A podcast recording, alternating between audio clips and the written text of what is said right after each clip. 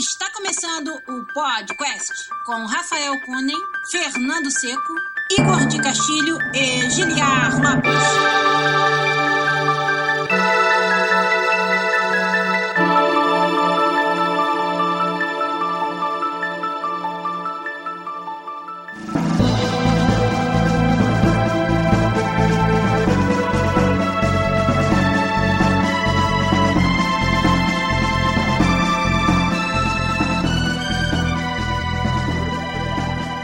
Podcast na área, galera! Estamos de volta mais uma vez nesse, que é o único podcast onde você conversa em português com profissionais da indústria de games internacional. Minha campanha, minha chapa para 2018. Eu sou o Giliar Lopes, produtor do games da série FIFA aqui na Electronic Arts em Vancouver, no Canadá. E comigo aqui em cima, meu amigo, programador, software engineer, lá na EA Motive, também aqui em Vancouver, no Canadá, Fernando Seco. E aí, Fernando? Olá, a gente tá mais pra software mechanical do que software engineer. Né? Ih, rapaz. Meu amigo Fernando Seco meu Nemesis de joguinho de luta também, né? É. Pra vida. É. Rapaz, jogo de luta hoje foi fazer esse stream funcionar. Porque é. aconteceu de tudo, desde Skype atualizando até meu computador dando tela azul que nunca aconteceu. A gente tá achando que foi algum driver de, de vídeo fudido aí que foi instalado essa semana. Talvez eu tenha que fazer um rollback, mas se der qualquer merda aqui, a gente reinicia e começa de novo, gente. A gente chora em alemão, né? Zabuzeta, coitado, vai ter uma parada cardíaca. Mas, torcendo pra que isso não aconteça, estamos aqui para fazer o episódio 263 do podcast com vocês via canal do YouTube, fazendo uma live aqui no youtube.com/barra podcastbr, como a gente sempre faz agora nas gravações do podcast, com a galera do chat ajudando a gente a fazer o episódio 263 do podcast, que vai começar agora. Vamos lá.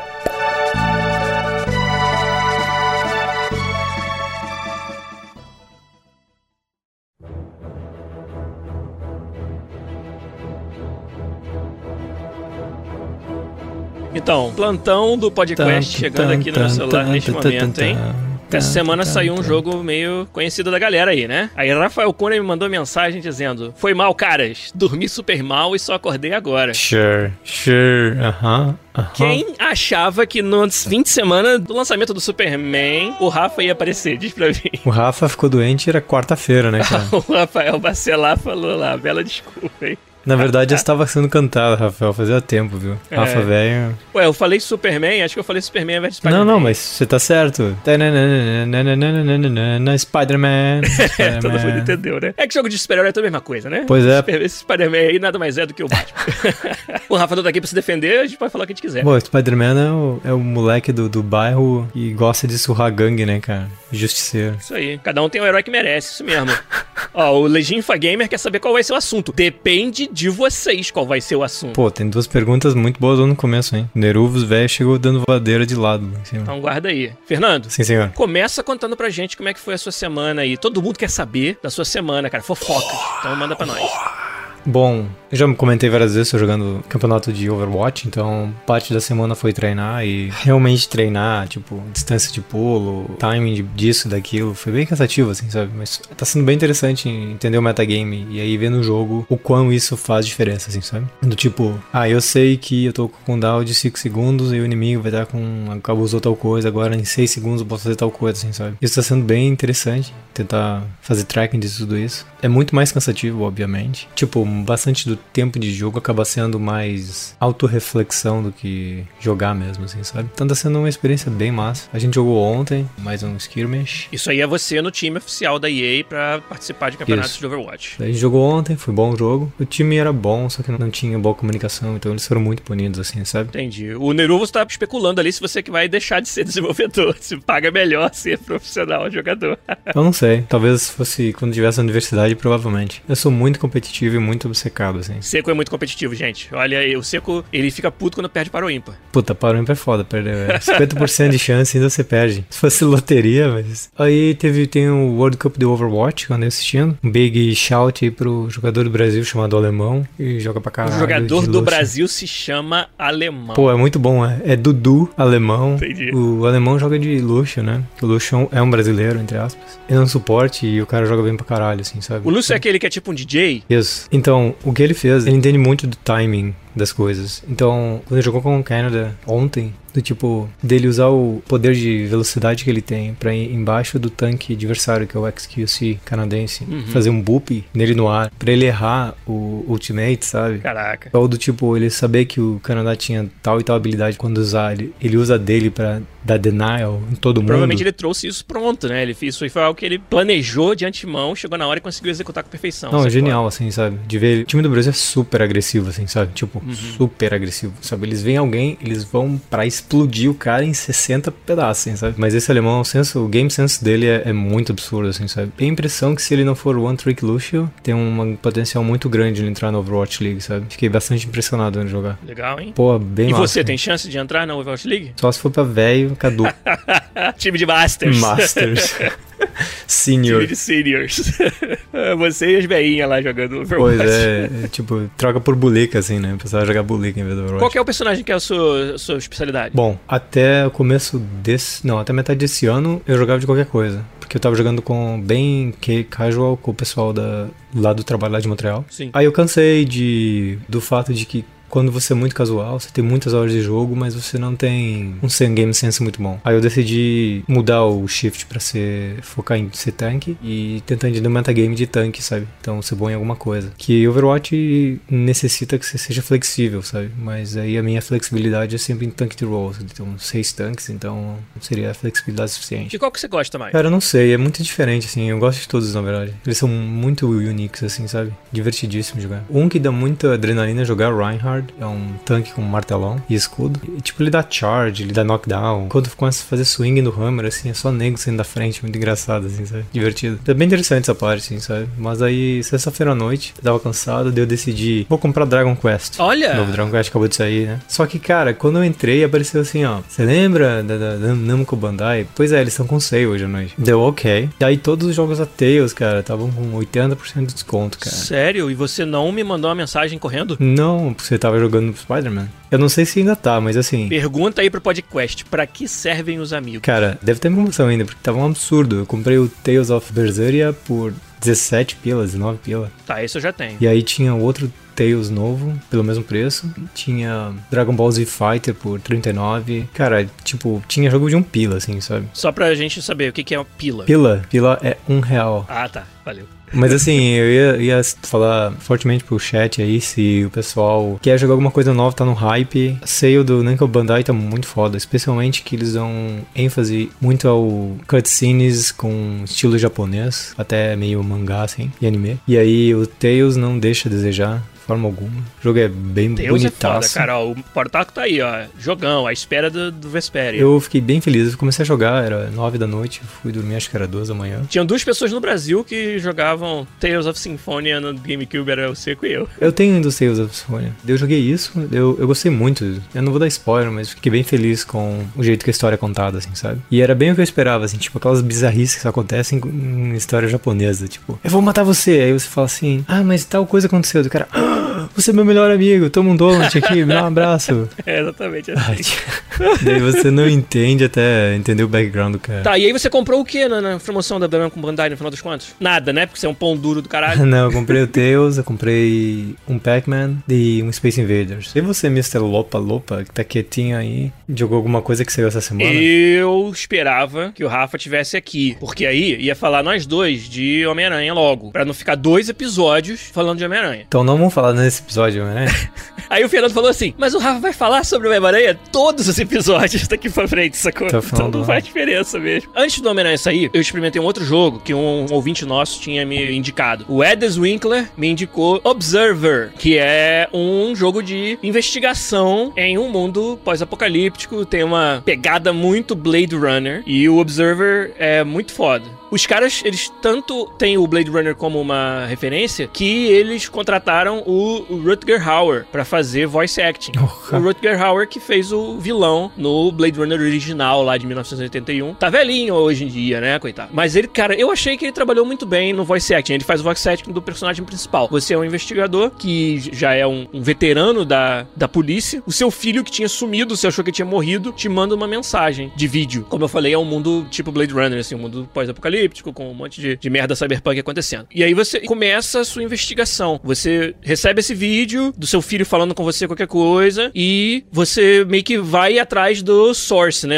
Da onde saiu esse vídeo, onde foi gravado. E chegando lá você encontra uma cena do crime. Primeiro você acha que é o teu filho que morreu, depois você vê que não é. E aí assim vai. Isso não é spoiler porque é primeiro, primeiros 10 minutos do jogo, né? É um adventure game de investigação com horror. Então ele vai te dar sustos, ele vai te colocar em situações, tipo, surreais, de não saber o que tá acontecendo. Porque o seu personagem, ele tem um equipamento em que ele conecta no, no pescoço aqui, né? Na, na, base do crânio de uma pessoa que ainda tá viva e consegue acesso a memórias dela. Só que as memórias, elas são meio que difíceis de discernir. Então você não sabe se algo que está vendo aconteceu há um mês atrás, ou um ano atrás, hum. ou quando a pessoa era criança, sabe? E aí você tem que meio que desvendar isso. Toda vez que você entra, entre aspas, na memória de alguém, é uma viagem psicodélica absurda, assim, porque é meio que para dizer, pô, a forma que a gente lembra das coisas não é exatamente a forma que as coisas aconteceram, sabe? A gente fantasia muito na nossa cabeça. E isso é levado ao extremo na forma que o Observer mostra para você as memórias de, de alguém que você tá conectado, né? Então, é muito interessante, cara. Eu gostei bastante do Observer. Eu não terminei porque ele é um jogo pesado de você jogar, assim, você tem que prestar muita atenção no que tá acontecendo. Tem muitas cenas malucas, assim, que você, depois que é de uma sessão de uma hora jogando, você, caralho, para, assim, respira, sabe? Você tá cansado, sabe? Então, mas é muito maneiro. E até agora eu, eu recomendaria. Eu tô desvendando. É que aí, começar a falar da história em si, eu vou dar muito spoiler aqui, que não é legal para quem quer jogar. Mas Observer foi a dica do nosso ouvinte, Edis Winkler, que foi muito legal. Eu tô, tô jogando. Ele tá estacionado ali por enquanto, porque aí no meio do caminho saiu um outro jogo. Muito foda, muito grande essa semana que eu fui jogar. Adivinha qual é? Hum. pois é, vamos logo, né? Eu tô jogando Spider-Man da Marvel, exclusivo do PS4. Já tem muito material aí pra galera, se vocês quiserem ir atrás do Spider-Man. E com certeza a gente vai falar mais quando o Rafa vier aqui, então não vou me estender muito. Só queria dizer que, independente de até de ser um jogo do Homem-Aranha, um jogo de super-herói, eu tô muito feliz com o quanto de polimento a Insomniac colocou no jogo. A Insomniac conseguiu fazer vários easter eggs. A gente que trabalha muito com os games, a gente sente que às vezes você quer colocar algo engraçadinho, interessantezinho no seu jogo que talvez só algumas pessoas vão entender, e isso sempre tá lá embaixo nas prioridades, né? Porque você tem que terminar o jogo, você tem que fazer os sistemas, tem que fazer as features grandes. Então, às vezes, colocar um easter egg, colocar algo ali que seja só uma, uma anedota, né? Algo que talvez não muitos vão entender, mas os que entenderem vão, vão apreciar. Quando um jogo chega ao ponto de conseguir fazer isso, para mim é um jogo muito polido. Significa que todas as outras grandes coisas que eram muito mais prioritárias do que aquilo foram feitas, entendeu? E isso tem muito no Spider-Man. Spider-Man é um jogo que dá para ver que eles focaram nos detalhes, focaram em colocar pequenos nuggets de conhecimento sobre Spider-Man ali que nem todo mundo vai pegar e quem pega fica maravilhado, assim. E isso é muito foda. Quando o jogo consegue entregar o seu sistema completo e ainda esse polimento na forma de pequenos detalhes. Vou dar um exemplo. Tô tentando não dar o um spoiler aqui, mas tem um cameo numa cena do jogo que claramente aquele personagem foi modelado, texturizado e animado e voice acted só pra aparecer durante 5 segundos, sacou? E ele, mas eles tiveram esse comprometimento em colocar esse detalhe lá, sabe? Que talvez você esteja deixando de gastar aquele dinheiro com outra coisa do jogo, mas eles chegaram ao ponto de priorizar isso de uma forma que foi feito. E isso é muito legal. Você tá gostando do jogo? Tô gostando bastante do jogo. Não parei de jogar assim desde que saiu, cara. Todo o tempo livre que eu tive foi dedicado a ele, porque é muito gostoso. A Traversal no, no mundo tá muito foda. A história tá interessante até agora. Uma outra coisa que eu achei demais, cara, achei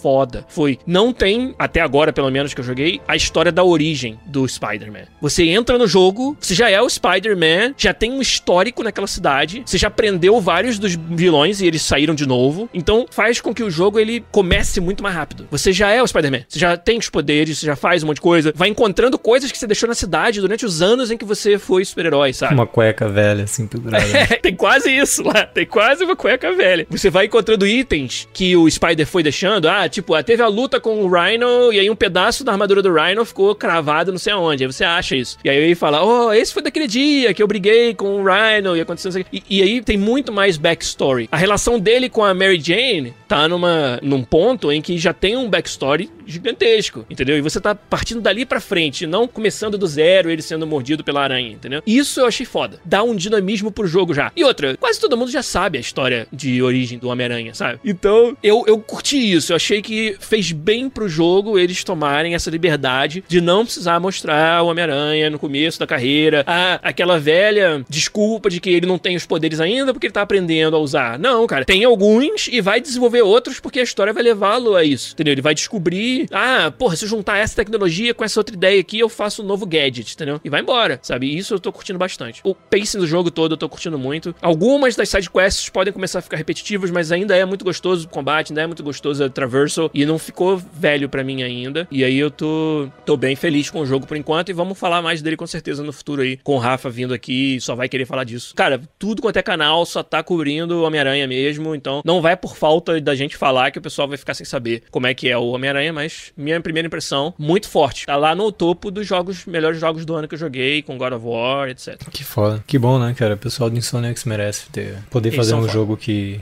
showcase o talento deles. Aham. Antes do jogo sair, o Ralph tava falando que ele tinha achado que o jogo tinha uma feature que ele achava inútil, que ele não via aplicação pra aquela feature. Daí eu comecei a chamar ele de fanboy. Ok, Mas eu queria ver o teu take, como deve. ok. Que ele falou o seguinte: é um jogo sobre Spider-Man swing e curtir a cidade. E o jogo tem uma feature de fast travel. E ele achava que foi uma escolha inútil. Não precisava de fast travel. Porque é tão gostoso fazer swing que fast travel não faz sentido na cabeça dele. Eu tenho minha Isso opinião, aí mas é o queria... Fanboy falando, não o Rafa game designer. Exato.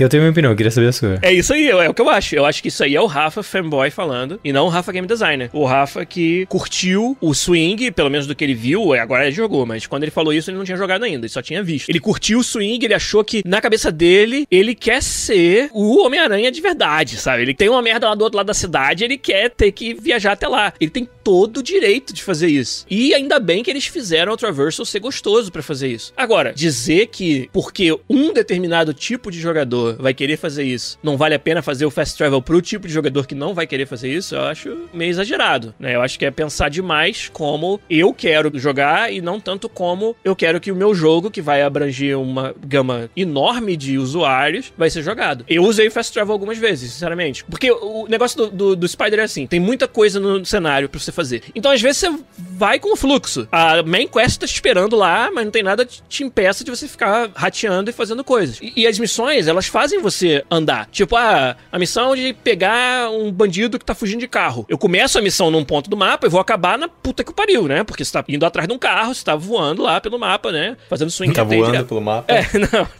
exatamente. Então, você vai começar no ponto A e vai terminar na puta que pariu. Provavelmente onde você terminou, tem várias outras atividades em torno de você. Então, se você quiser, você vai só pulando de side quest ou de collectible em collectible e você não tá mesmo prestando atenção onde você tá na, na cidade. Então, depois de um tempo fazendo isso, você meio que cansa. Tipo, ah, beleza, fiz um monte dessas merdinhas pequenas que tem na cidade pra fazer, quero voltar pra main quest. Quer fazer uma merdona agora. Caralho, eu tô lá na puta que o pariu comparado com a main quest. E eu já passei a última meia hora fazendo swing e fazendo várias missões. Tudo que eu quero agora é ver mais um pedacinho da história. Fast travel, entendeu? Vou lá pra onde eu tenho que ir e continua. Eu não vejo como isso é uma, um fluxo de jogo ruim. Eu acho que jogadores que estão com essa vontade têm que ter uma forma de fazer. O mapa é grande demais pra você não ter um fast travel, na minha opinião, entendeu? Mesmo com o swing sendo tão gostoso. É o que eu acho. Engraçado que eu concordo com você. E a primeira vez que a gente teve essa discussão foi em Oblivion.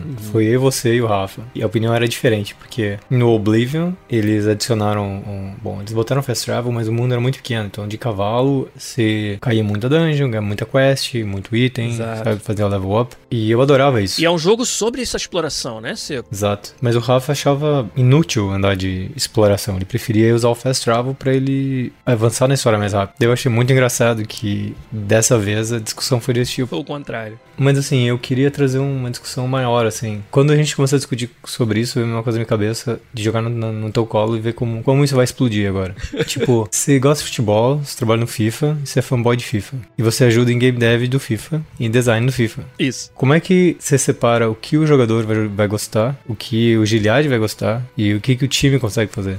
Não tem resposta mágica. Parte da profissão é fazer isso. Assim, pro FIFA, principalmente, é um desafio grande pra mim, porque eu sou fã de futebol muito hardcore. Então, se você pegar a linha média dos jogadores de FIFA, e FIFA é jogado por muita gente que é muito casual. Onde eu estou nessa linha entre ser pouco fã e muito fã de futebol, eu tô muito fora da, da média, sabe? Tô muito lá da puta que pariu dessa média. E é um desafio diário você se colocar na posição de uma pessoa diferente de você. Mas não tem desculpa, isso é o trabalho do game designer. O trabalho do game designer, ainda mais quando a gente desenvolve na carreira, é se distanciar do jogo que você tá fazendo. E é muito mais difícil quando eu faço um jogo que eu amo tanto jogar. Porque se fosse um jogo, tipo, sei lá, fazer um, sei lá, um MMO, um tipo de jogo que eu não gosto de jogar, talvez fosse mais fácil não trazer minhas, meus primeiros conceitos que vem à cabeça e assumir que é verdade para todo mundo. Que eu não tenho esses conceitos para aquele tipo de jogo. Mas, inclusive, eu tenho pra caralho, entendeu? É o que eu mais tenho, né? Então, isso é um exercício diário. É um dos motivos pelos quais é bom que a gente tenha um time de design tão diverso e que todo mundo participa do design dos outros. Se eu pegar só na parte de presentation, broadcasting, que é o que eu faço, o outro produtor que trabalha do meu lado já tem um perfil bem diferente do meu. Ele é canadense, ele acompanha o futebol, ele entende, mas ele o interesse dele na nossa área é muito mais da parte de cinematografia, de broadcasting, do que no futebol em si. Ele, na verdade, tem outros esportes que ele gosta mais do que do futebol, entendeu? Ele gosta mais de basquete, ele gosta mais de beisebol. E poder conversar com ele e, sabe, rebater ideias entre nós dois é uma das coisas que mais beneficia a nossa área. O fato de gente ter dois perfis tão diferentes que possam fazer design da coisa juntos, entendeu? Eu acho que você ter essa diversidade no time é fundamental, mas ela não te desculpa de, como game designer, ser detachado do projeto, sabe? Do que você está fazendo e olhar para ele com os olhos do usuário. Vou dar um, um, exemplo muito prático e até bem timing bom, porque é do FIFA 19 que tá para sair aí, né? Já foi anunciado que a gente tem uma feature no Kickoff que é de você jogar partidas com as regras mudadas. Partida onde o gol de fora da área vale 2. Ou uma partida onde não tem nem impedimento, nem falta. Então o cara tá correndo pro, com a bola pro gol, você vai dar o carrinho por trás e foda-se. Agora ele vai ter que saber que isso daí não vai causar uma falta. Tem várias dessas, né, house rules que a gente chama, que são modos de jogo com as regras mudadas. Se perguntar para mim, que sou um fã hardcore do futebol, se isso é algo que eu quero jogar, a minha reação na, de primeira é não. Não mexe no jogo que eu amo, que tem as regras bem definidas, que é jogado 11 contra 11 desse jeito, sabe? Porque eu sou purista. Agora, quando surgiu a ideia do House Rules lá dentro, a primeira coisa, cara, que eu falei, caralho, isso aí vai ser sucesso com a nossa comunidade. Porque eu conheço a nossa comunidade. A comunidade não é todos iguais a mim. E eu falei na hora, cara, House Rules vai ser uma das features que todo mundo vai comentar no FIFA 19. E tá, tá acontecendo assim, as pessoas estão recebendo de uma forma muito positiva. Significa que a gente vai deixar de atender o jogador hardcore como eu? Não. O jogador hardcore como eu tem muita coisa no jogo além disso, entendeu? Mas aquela feature, quando foi proposta, eu falei, não falei, mas eu pensei, eu não vou jogar em casa praticamente nenhuma partida disso aí, só pra testar, talvez, entendeu? Mas não é o meu estilo do jogo. Mas eu enxergo como isso aí vai ser sucesso pra nossa comunidade. E acho que você tem que ser capaz de, de detachar dessa maneira, sabe? Então eu fui um fã de fazer essa feature lá dentro. Eu fui uma das pessoas que deu apoio, entendeu? Apesar de não ser algo que eu quisesse jogar, mas é algo que eu sabia que a comunidade queria jogar. Entendi. Já teve alguma situação no tipo, tinha que fazer uma feature e você espelhou no, na vida real e falou assim: a gente tem que fazer desse jeito, mas acaba que é inviável? Ah, sim. Isso, quando você fala num jogo de simulação, isso acontece direto. Tem que pensar se eu consigo achar um exemplo para você aqui que não entregue hum. muita coisa. Tipo no FIFA 12, assim, parte de drible quando entrou física. Exato. Esse é um bom exemplo. Qualquer uma dessas mecânicas finas de gameplay, a gente sabe como funciona na vida real, mas a tradução disso para o jogo é difícil. Porque, primeiro que o controle, na vida real, você controla os seus membros separadamente. Você quer fazer um drible, você tem que saber como que você vai mexer suas pernas para fazer o drible. E no jogo, você não tá mexendo as pernas do jogador diretamente, você tá usando comandos. Legacy Imagina, é, você fazer um co-op de FIFA onde você controla cada perna separada. Então aí já é uma, uma quebra quebra dessa relação entre o real e o simulado. E mais ainda, o jogo tem que ser divertido de jogar. O jogo ele tem que ter um ritmo e você não pode, por exemplo, inventar um skill move que quebre o jogo inteiro, porque todo mundo só vai usar ele e ele vai ser OP. Então, nessa parte mais da mecânica fina do gameplay, é onde a gente mais tem que tem esse tipo de dilema que você falou. A gente sabe como funciona o real, mas a gente tem que achar aquela versão que funciona no jogo e que ainda lembra o real o suficiente para o jogo ser uma simulação. Né? Então, isso acontece todo dia é outro papel fundamental do designer, é também se, se separar disso. A gente às vezes emprega pessoas como designers iniciantes, produtores iniciantes, que vêm do mundo do futebol, ex-jogadores, né, pessoas que têm essa, essa experiência. E essa é a maior dificuldade que eles têm. Um exemplo, um dos produtores de gameplay que a gente tem, ele era um zagueiro profissional. Jogou na Inglaterra, nas divisões de base, e jogou no Whitecaps aqui do, do Vancouver, que é um time, é da MLS, mas é um time profissional. E hoje ele é um dos produtores de gameplay. E uma das partes do jogo jogo que ele tava mais preocupado era defesa. Como que a gente programa melhor e desenha melhor os zagueiros e dá mais poder pro jogador de ser melhor para defender. E no primeiro ano que ele trabalhou com a gente, a maioria das ideias dele eram impossíveis de fazer, porque elas envolviam um grau de controle. Eu vou dar um exemplo que não é nem de verdade, mas que eu não posso falar das features de verdade e até não seria justo com ele fazer isso, das coisas, das ideias que ele deu que não deram certo. Mas vou dar uma que é mentira, mas que é como se fosse. Imagina que ele inventou uma feature onde você apertava botões na zaga pro seu personagem falar com os companheiros. Cobre na direita, me ajuda aqui, tenho dois contra mim. Coisa que a gente no futebol faz o tempo todo. Você tá defendendo, o outro time tá com a bola, você tá se comunicando com o seu time pra falar, ó, oh, olha a corrida daquele cara ali, entendeu? Imagina que ele tivesse desenhado uma feature que era isso. Você agora vai usar combinações de botões para fazer essa comunicação. Cara, não precisou mais de 10 minutos da gente criticando essa feature para descobrir que ela era infactível no ritmo que o FIFA tem. Porque era apertar um botão, o cara se comunica e o outro ainda tem um tempo de reagir. Isso é muito demorado para como as coisas funcionam no FIFA. Só para dar um exemplo, assim, que é uma feature que não existiu. Pra você entender, o cara trouxe algo que é 100% do futebol real. E é algo que ele provavelmente a vida toda fez e com sucesso para ser um bom zagueiro do futebol. E chegou na hora da simulação do videogame e não funcionou. E aí, é claro, a gente esperava que alguém que venha pro nosso time com esse background cometesse esses erros de não conhecer como é que o jogo funciona direito ainda e trazer umas ideias que não funcionam necessariamente. E hoje ele é um membro do time que contribui pra caralho e tá super feliz lá, a gente tá super feliz com ele. Mas no primeiro ano, essa foi a dificuldade, que é um exemplo do que você perguntou para mim, né? De falta de coerência do real com o simulado. Mato.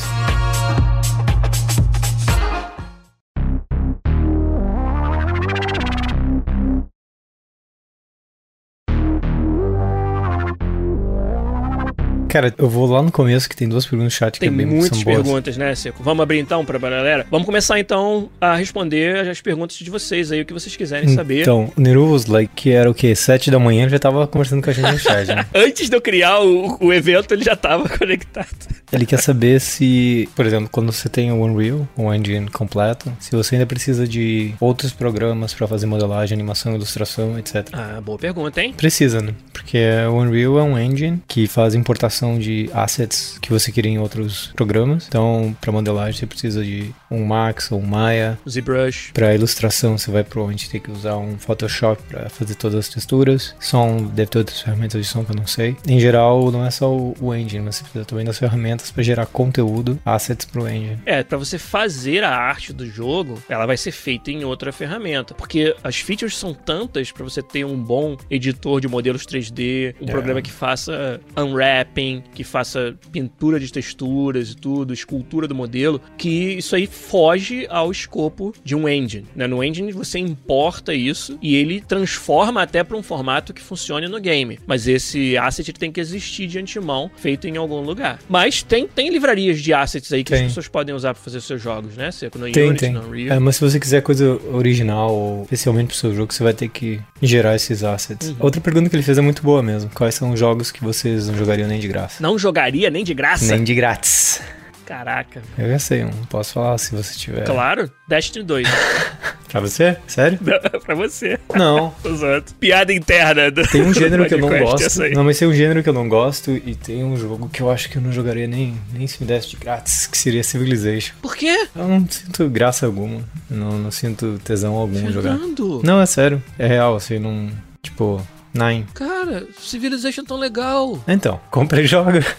Eu joguei a Civilization 1 e 2 muito tempo, porque a gente jogava em LAN. Mas eu jogava em, tipo, mais porque o pessoal queria jogar junto, porque era o único jeito de eu jogar StarCraft com eles era jogar Civilization com eles. Então, daí eu jogava, daí eu jogava, jogava StarCraft comigo. Eu entendo, eu acho muito legal a parte de pesquisa e etc, mas eu não sei, eu não sei. Eu acho que fosse um board game eu me diverti mais, assim, sabe? Cara, eu adoro Civilization. Fernando. Cara. Eu esperava por essa. Não, porque não é um gênero que me atrai. Eu nunca falei em nenhum podcast, por exemplo. Quando o Rafa, quando saiu o Civ 5, o Rafa tendo orgasmos mentais. O Civ 5 foi muito bom mesmo. Mas tudo bem, gosto a gente não discute, né? A gente só lamenta. É, Fazer o quê? pois é. Cara, jogo que eu não jogaria nem de graça. Alguém falou aí que eu não jogaria o rival. Ah, é, o Léo Sacerão falou, não jogaria o concorrente do FIFA. Não é verdade, cara. Não é verdade mesmo. Acho até bom poder falar isso, né? Eu tenho o maior respeito pelo Pro Evolution Soccer da Konami, porque não teria. Eu sou fã de futebol, sou fã dos jogos de futebol. Acho que eu tenho uma obrigação profissional de jogar e conhecer o jogo. Acho que todos nós que trabalhamos com a parte criativa do FIFA tem que tá sabendo como é que tá o estado da arte, não só Pro Evolution, né? Football Manager, que é um jogo que não tem a parte toda de gameplay, mas tem toda a parte de, de gerência do jogo. Eu tenho que estar tá sabendo como é que é. Eu sou grande fã do Football Manager. No caso do, do, do Pro Evolution, eu enxergo como algumas pessoas preferem a jogabilidade dele, uma jogabilidade mais sossegada. Eu joguei um, bastante desse ano e gostei da jogabilidade, achei bem legal. Vai parecer que eu tô falando isso porque eu trabalho no FIFA, né? Mas eu ainda prefiro o FIFA por vários motivos, por motivo de, de dinamicidade do jogo. Eu acho que no FIFA você precisa improvisar mais para fazer as coisas. E no PES é um pouco mais previsível. E, obviamente, os modos de jogo, assim, eu acho que o FIFA tem os modos de jogo muito mais profundos, onde você vai jogar por muito mais tempo, né? Então, não é verdade que eu não jogaria o rival nem de graça, pelo contrário, eu jogo,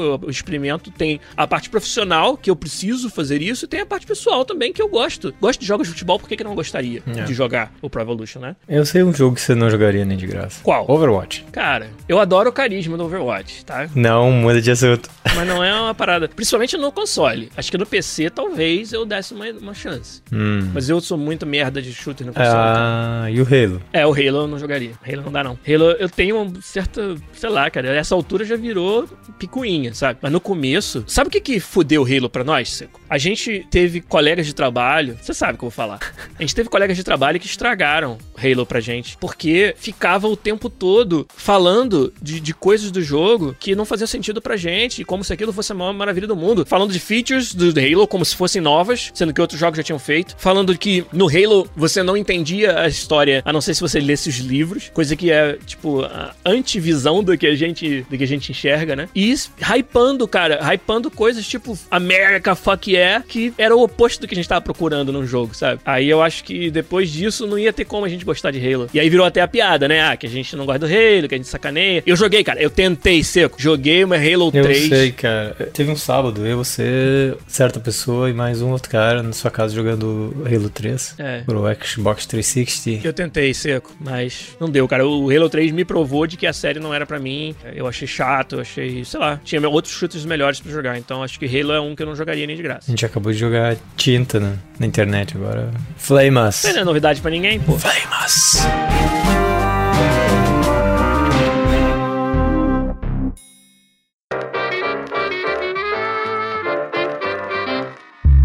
Que mais que a gente tem de pergunta aí? O Rafael, eu vou responder uma rapidão aqui. Acho que foi o Rafael Santos. Deixa eu... É, o Rafael Santos mesmo. Por que os jogos custam tão caro para desenvolver, apesar de existirem ferramentas open source para desenvolvê-los? Hum. Ferramenta é só uma parte do custo, né? Para começar. É, então, mesmo que todas as nossas ferramentas estivessem gratuitas, o custo das pessoas que vão usar as ferramentas é um custo gigantesco ainda, obviamente. Mas eu acho também que é uma falácia grande você achar que ferramentas open source mantidas pela comunidade vão ter as mesmas features e mesmo suporte que as ferramentas comerciais vão ter. E além disso, facilidade de achar pessoas que já usam essas ferramentas, né? O talento, porque o jogo é feito de. O maior recurso que tem é o recurso humano. Então, sei lá, nem sei, o ZBrush é de graça? Nem sei, mas o ZBrush pode. Não, não é de graça, né? É, ah, o Blender. O Blender pode ser de graça. Mas se todos os profissionais de alto nível que eu encontro no mercado são especialistas em Maya, como é que eu vou usar o Blender? Essas pessoas vão ter que aprender o Blender de novo? Essas pessoas vão estar lá usando o Blender e não conseguindo fazer aquilo que elas conseguem fazer facilmente com o Maya? Será que não vale mais a pena então gastar com o Maya? Então, essa é uma falácia que precisa precisa ser vista, né? Esse é um dos motivos já. E outro é, mesmo que essas ferramentas fossem de graça, o custo de salário das pessoas e do tamanho de time que você precisa hoje, a expectativa do usuário é a expectativa nas alturas, cara. Se você fizer um jogo, sei lá, que não tem a cara de um, em termos de gráficos, de um jogo feito há cinco anos atrás, já começa na desvantagem, sabe? Ninguém já vai, ah, que jogo feio, não vou querer jogar por causa disso. Tem outros fatores que às vezes a gente não comenta aqui, mas, por exemplo, você tem que, primeiro, pagar bem para atrair talento. Exato. Segundo, você tem que ter uma infraestrutura que mantenha as pessoas interessadas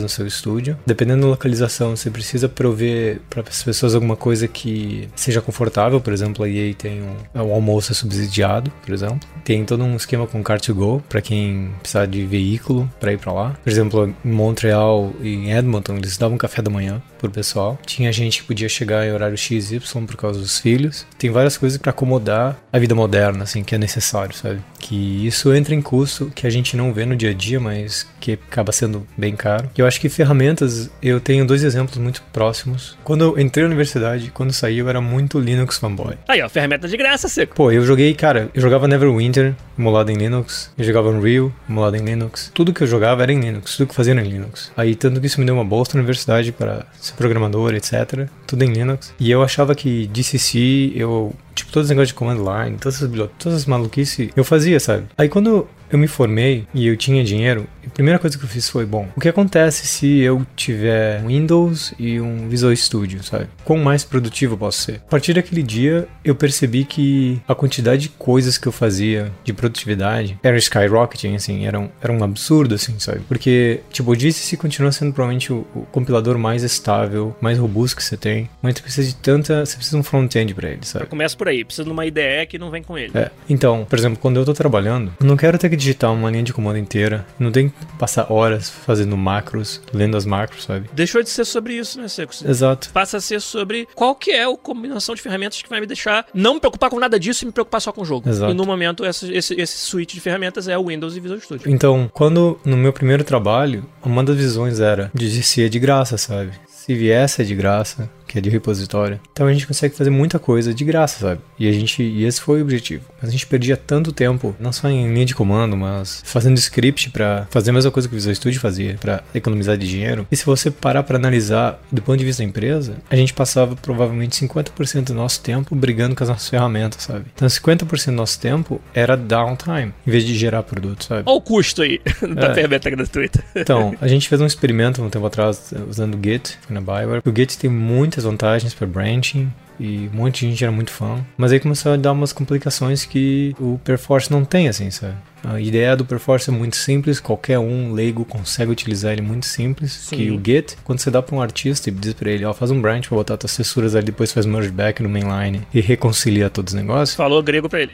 Cara, ele vai dizer, ele vai chamar o produtor dele e falar assim, fudeu, sabe? Eu preciso alguém fazer isso pra mim, sabe? Então, você tá fazendo duas vezes seu trabalho, sabe? Você tem que ajudar as outras pessoas. Então, eu acho que quando você tá num projeto pequeno que você consegue fazer output disso tudo sozinho, ou na universidade, ou que você não tem uma pressão, uma demanda pra você gerar coisas, eu acho que faz todo sentido. Sim. Eu acho que é possível. Empresas, eu sei que a Naughty Dog é famosa por usar Linux, todas as ferramentas dele se baseadas em Linux. Naturalmente, a Naughty Dog já tem uma, uma biblioteca Exato. de ferramentas historicamente construída e mantida, que no momento é mais fácil pra eles continuarem Exato. com o Linux. Mas É. se você fosse começar do zero, é muito diferente, né? Exato, exato. Aí começar do zero com um monte de coisa de gratuita, você tem o baseline, você vai ter que fazer toda a ideia pro pessoal usar. Então é bem interessante esse processo. É uma assim, pergunta sabe? boa, é. É bem, é bem interessante. O que mais que a gente tem pra responder aí, Fernando? Uma pergunta para os dois. Matheus Andrade perguntou se fatores que ajudaria para termos uma movimentação próxima ao real. Mocap.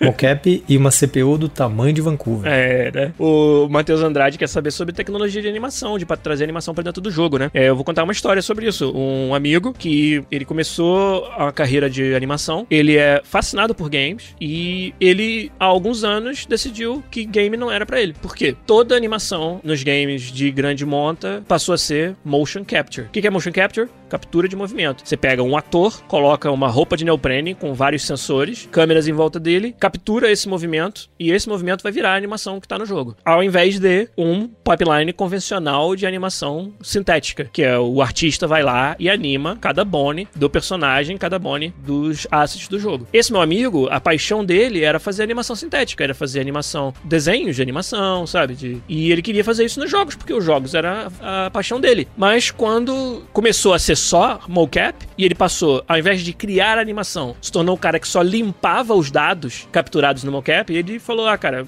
game não é pra mim mais, porque eu não tô me sentindo que eu tô fazendo a minha arte dentro dos games, porque virou tudo mocap. E aí ele foi fazer desenho, foi fazer outras coisas, entendeu? E tá feliz da vida nessa outra carreira. Então, nos games, principalmente quando você tá procurando realismo, procurando uma- essa qualidade maior, hoje um, um personagem principal, vamos dizer, o Spider-Man, a quantidade de bones que tem no, no corpo dele pra fazer todas as animações bonitinhas é absurda. Se você fosse ter que alguém fazer bone a bone, frame a frame, cada animação, pra ficar parecido com o que um ator consiga fazer, cara, não é efetivo, né? Não é cost effective. Não vale a pena o custo. E eu acho que a qualidade iria ficar pior do que se fazer. Porque o que, que o ator de verdade ele te dá? Todo esse sentimento de peso das coisas, de momentum. Você vai fazer uma pose do Homem-Aranha, uma pessoa atlética fazendo essa pose, ela vai mover os seus músculos de uma forma realista, porque é uma pessoa fazendo, que você teria que emular quando você estivesse fazendo a animação sinteticamente, entendeu? Não vale a pena, simplesmente, né? Acho que mocap é o padrão da indústria daqui para frente e não vejo outra coisa sendo. Acho que a gente vai fazer mais mocap, a gente vai fazer para botar mais sensores, a gente vai ter mais bonds, a gente vai ter mais processamento igual você falou, mas a gente não vai deixar de fazer mocap para trazer animação para dentro do jogo, não. O Rafael perguntou um negócio ali sobre, só vou comentar, ele quer saber como ele melhora no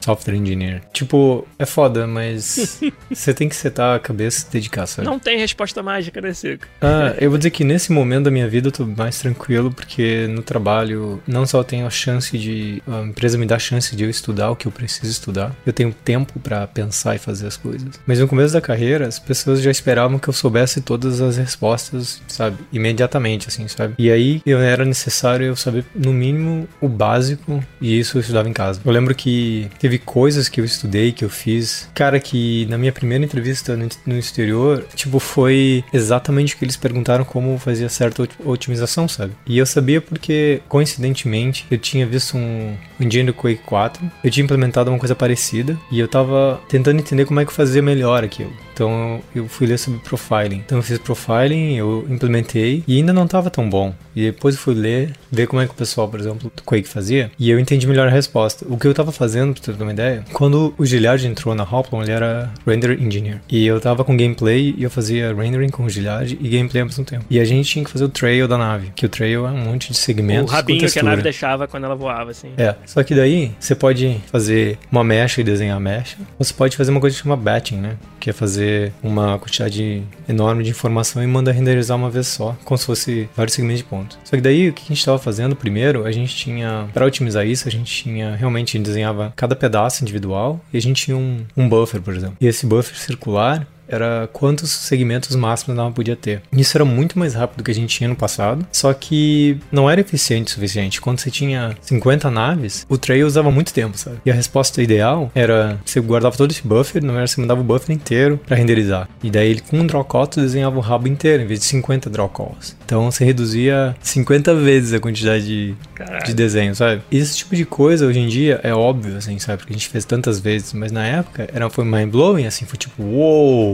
Sabe? E na primeira entrevista, quando eu falei que, tava, que eu trabalhava com isso e aquilo, perguntaram como é que eu otimizei, sabe? E eu expliquei exatamente como eu expliquei agora, assim, sabe? Passo a passo e como é que eu descobri a resposta, sabe? E o lead gostou muito dessa resposta, porque mostrou, por exemplo, eu não sabia, eu tentei, daí eu tentei o meu máximo, depois eu fui procurar algum lugar como achar uma resposta melhor. Que é o processo que eles procuram. Quando você está contratando um programador, não necessariamente você precisa que o cara saiba tudo, mas ele tem que demonstrar uma habilidade em resolver esses problemas. De que forma ele resolve? Então, eles enxergaram em você esse método de resolver problemas que era o que eles estavam procurando. E aí isso contou ponto na hora da entrevista, né? Então, novamente, é, no começo, principalmente, tem tanta coisa. Software engineer é tão monstro hoje em dia, sabe? Tem tanta informação. Você tem que tentar um monte de coisa. Pelo menos a parte básica você tem que saber de coração, assim, sabe? Deixa eu ver, o Renan Rasta perguntou: as modelagens de personagens, por exemplo, no FIFA, são feitas por scan, né? A gente escaneia os personagens, os jogadores de verdade. Por scan. É, então entra o profissional para limpar a topologia do modelo, correto. A gente tem uma tecnologia de captura tanto do rosto quanto do corpo dos personagens e a gente tem esse, esse trabalho depois de limpar esse, esses modelos. E aí ele quer saber se os modelos são renovados todo ano. Não são renovados todo ano. Todo ano a gente adiciona mais, a gente escaneia novos jogadores. Quando tem uma mudança de jogabilidade que precisa de um novo, uma nova topologia do, do corpo, tem que escanear os corpos de novo, ou ter algum processo que consiga pegar o velho e transformar no novo, né? Então, mas isso não acontece todo ano, nem de longe. Acontece quando precisa acontecer, às vezes em alguns anos. E aí as faces também. É, às vezes tem uma face de um jogador que tá já velha, né? Alguns anos velha, e o cara já mudou a feição dele. Tudo depende da gente ter oportunidade de parar com aquele cara de novo e fazer escanear, escanear a face dele de novo. Lembra que nós estamos falando de jogadores profissionais de futebol que não estão disponíveis, assim. Se eu quiser amanhã ir lá e escanear o Cristiano As Ronaldo. coxas do Cristiano Ronaldo. Entendeu? Não é como se eu pudesse marcar o horário com ele. E aí, Cristiano, vou, eu vou aí escanear você. Escanear você precisa de um equipamento pesado, que não é, tipo, entendeu? Uma câmera do seu celular que vai fazer. Então tudo isso é uma logística dificílima. A gente às vezes consegue pegar o time na, na pré-temporada, entendeu? E aí trazer o time pra dentro de um estúdio e fazer o scan. E aí, se naquela pré-temporada os jogadores estão machucados, ele- esses que estão machucados não vão estar presentes, a gente não vai poder escanear eles. É uma logística complicada de você conseguir fazer o scan dos jogadores que às vezes as pessoas acham, ah, é só fazer. Por que, que a EA não faz todo mundo do mundo inteiro? Entendeu? É porque existe um custo, existe mais do que o custo, o problema de logística muito grande pra gente fazer isso.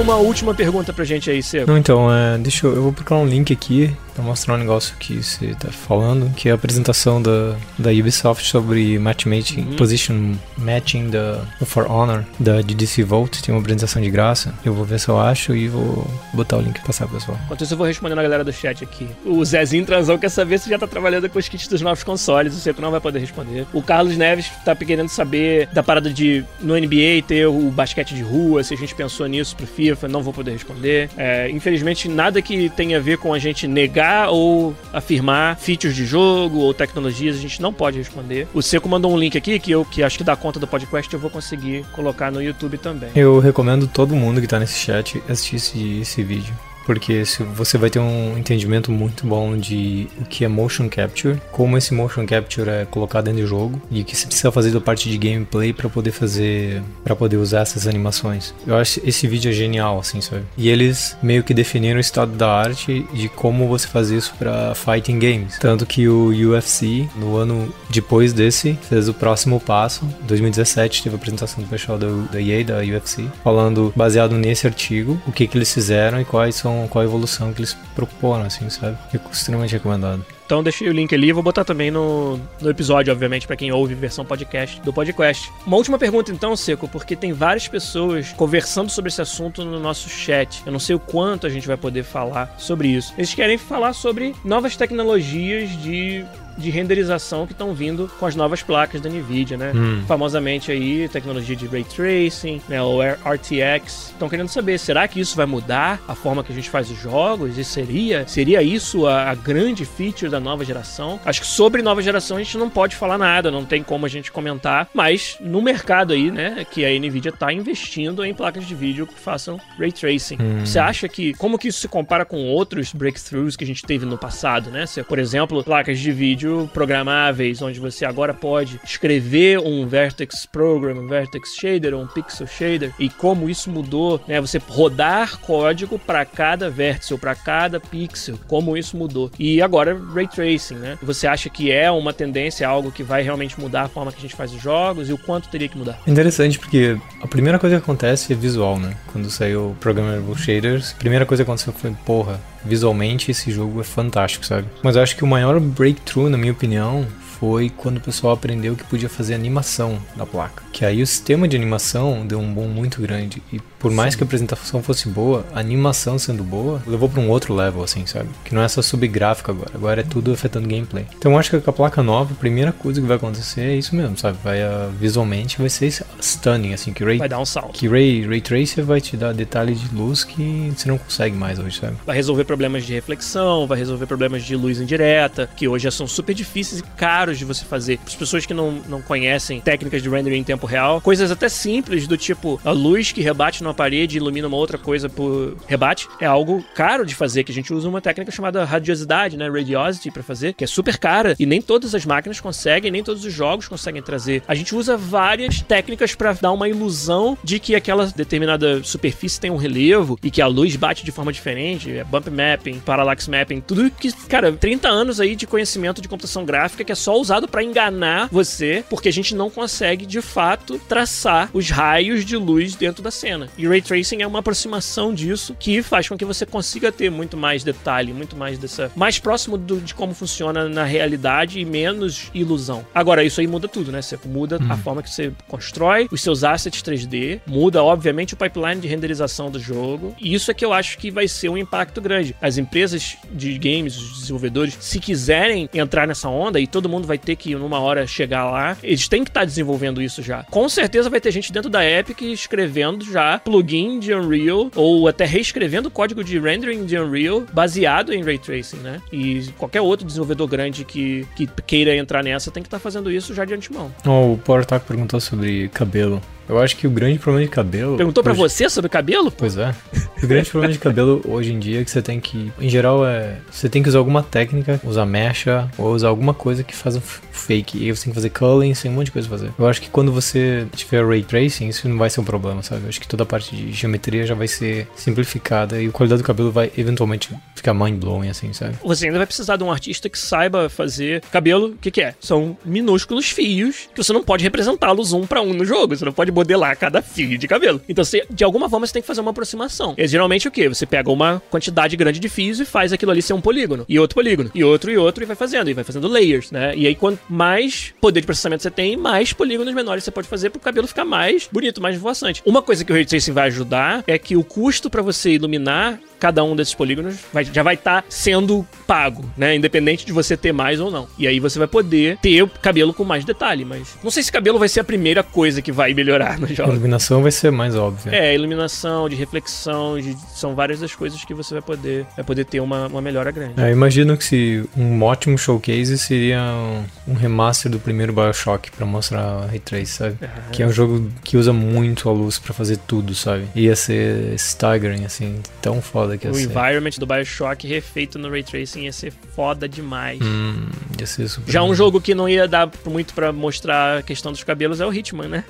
Eu senti parte da parte do, da minha alma chata aqui. Foi, foi embora. Mas eu acho que tem uma coisa da- que a gente tá esquecendo que eles falam muito dessa placa RTX, a Ray Tracer X, ou RTX, whatever. Uhum. que a Nvidia anunciou de cara que tá fazendo chip para fazer processamento de AI em paralelo. Então isso vai estar já nessas placas. Então eu acho que quando isso entrar na mão de um monte de, de pesquisador, de empresa de games que tem em todos os times de research, eles vão começar a inventar coisas, sabe? Por exemplo, imagina um pathfinding de AI adaptativo que roda paralelo ali dentro tempo todo, assim, sabe? Que quanto mais, tipo, você joga, vai adaptar pro level, vai salvar aquela informação, sabe? Então acho que tem um monte de coisinha que pode vir a acontecer, sabe? Falando mais tecnicamente, né? Qualquer algoritmo que você consegue quebrar em pedaços minúsculos que vão ter resultados isolados, que é o que Ray Tracing faz, você joga um raio na cena e vê o resultado, e não necessariamente um raio se comunica com outro raio. Se tiver algoritmos, por exemplo, de IA que tem essa mesma característica, tem uma possibilidade de você otimizá-los rodando na placa de vídeo, né? Que é algo que já aconteceu, como você falou, quando vieram Pixel Programs, Pixel Shaders e, e Vertex Shaders, a gente começou a fazer muita otimização de outras partes que não era nem computação gráfica nas placas de vídeo. Isso daí foi um salto grande. Então talvez mais uma coisa vai acontecer, né? Nessa geração nova aí de placas de vídeo que tá chegando.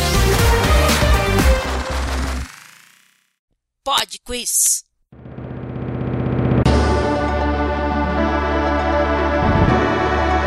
Pod Quiz Musical, você deu mole, ele chegou aí de Sneak Attack no episódio 263 do Podcast, claro. Feature exclusiva de quem ouve a versão podcast do Podcast. Essa semana ninguém acertou o Pod Quiz Musical, tava difícil. E aí o Zabuzeta vai tocar pra gente a musiquinha que ninguém conseguiu descobrir pra gente lembrar aí. Manda lá.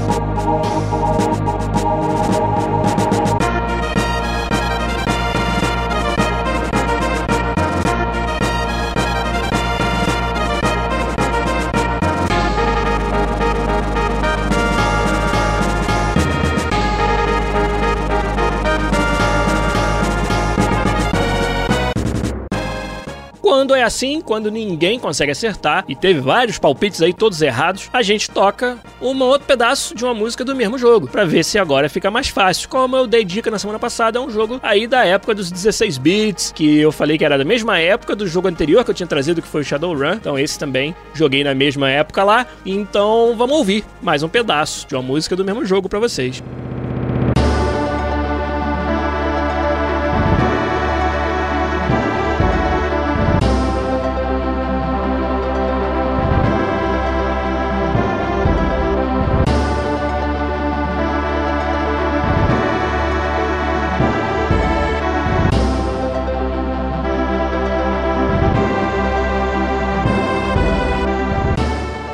Será que ficou mais fácil? Acho que não, hein? Vamos ver. Quem acha que sabe, manda aí um tweet no arroba podcastbr ou deixa lá um comentário no podcast.com.br episódio 263 pra gente.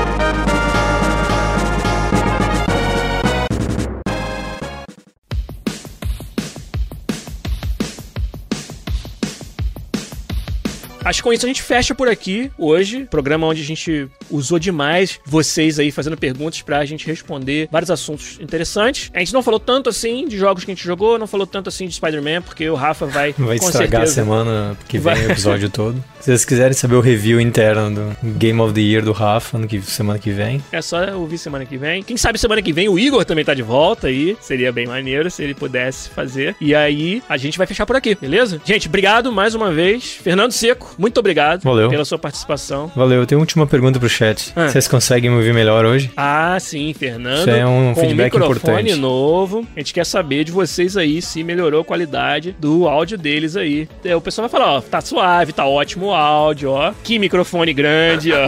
O pessoal tá gostando, você. Não, beleza, porque uma coisa eu tava conversando com o Giliard essa semana, eu comecei a ouvir mais tio mesmo falando, e eu conversei com o Giliard sobre o fato de que eu tenho uma voz mais grave, então alguns microfones não capturam isso muito bem. Verdade. E nos últimos anos eu testei várias coisas, e eu comecei a conversar com outro pessoal, comecei a ler reviews e encontrei um microfone que talvez acomodasse melhor. O Seco, pra vocês saberem, quando ele tem um problema que ele tem que resolver, o Seco é muito nerd, cara. Ele vai ler todos os artigos. Ele vai, cara, vai achar paper de simpósios sobre microfone, sacou? E aí ele vai fazer a decisão dele de resolver o problema. Ele é assim.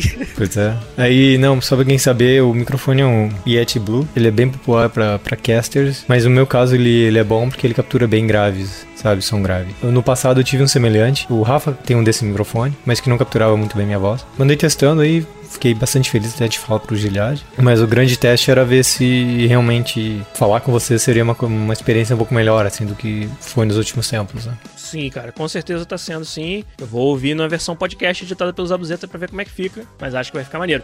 Mas vamos fechar por aqui então. Obrigado, Fernando Seco. Obrigado, galera do chat. A gente se despede por aqui. Giliar Lopes, Fernando Seco. Tomara que semana que vem, com o Rafael Kunen, com o Igor de Castilho, joguem Homem-Aranha, que é um jogão. Joguem FIFA 19 quando sair aí, demo daqui a pouco e depois do jogo. Abraço pra vocês e até semana que vem com mais um podcast. Tchau!